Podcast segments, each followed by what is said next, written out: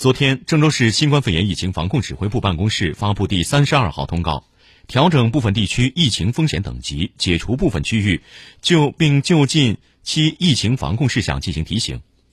通告提出，自今天零时起，二七区建中街街道永安社区宝泉街二十八号院、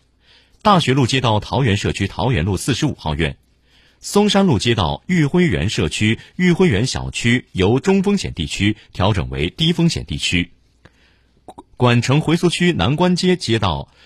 惠公街社区惠公街十一号院、玉峰社区玉峰街九号院西院由封控区降为管控区。大学路街道正大社区正大西南生活区十九号楼等多个区域解除封控管理。